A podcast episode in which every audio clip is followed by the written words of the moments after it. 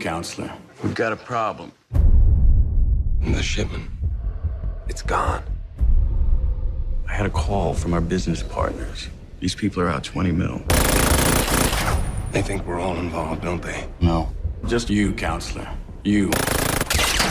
They don't believe in coincidences.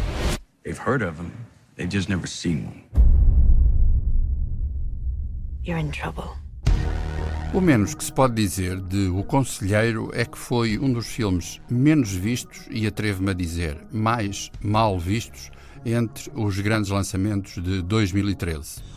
Daí que o seu lançamento em DVD possa ser uma boa oportunidade para reavaliarmos os seus méritos, que, a meu ver, são muitos e muito motivadores. De facto, creio que Ridley Scott se limita a encenar um dos seus temas obsessivos, a saber, a lenta decomposição das relações de poder. O Conselheiro é a história de um advogado que se move em meios que o levam a envolver-se num esquema de tráfico de drogas, de tal modo que as suas ambições de riqueza se vão dispersando numa rede de violência e traição. O filme possui um tom de cru realismo, direto, sem romantismos, exemplarmente expresso no trabalho dos atores.